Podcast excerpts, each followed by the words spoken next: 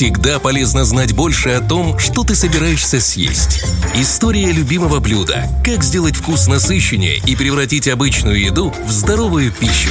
Обо всем этом в программе «Вкусно и полезно». Частенько у нас хозяек намечаются застолья. И тут мы как давай ломать голову над тем, что приготовить. Нужно ведь, чтобы и вкусно, и быстро, а самое главное – недорого. Весьма неплохой вариант – голубцы. Их ведь можно сделать еще и полезными. Но для начала вернемся на несколько столетий назад. Вкусно и полезно. Бытует мнение, что голубцы почитались еще на Руси. А нет. Впервые в письменном источнике о них упомянуто в 1842 году. Согласитесь, поздновато. Безусловно, многие скажут, что были схожие блюда, о них знали, их готовили. Да, бесспорно.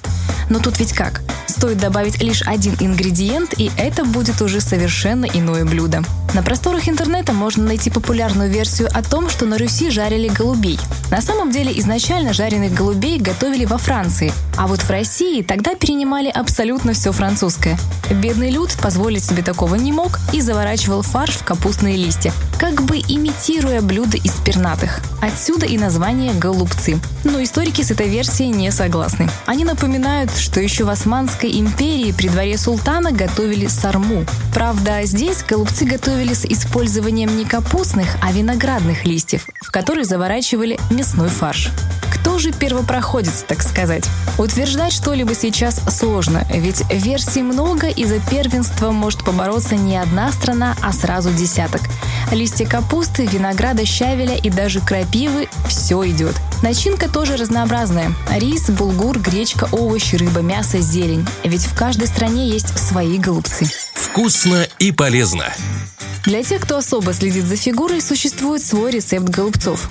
Готовим так же, как обычный, только с небольшими изменениями. Заменяем свинину на куриную грудку либо индейку. Рис на гречку, сметану выбираем с минимальным процентом жирности. Готово!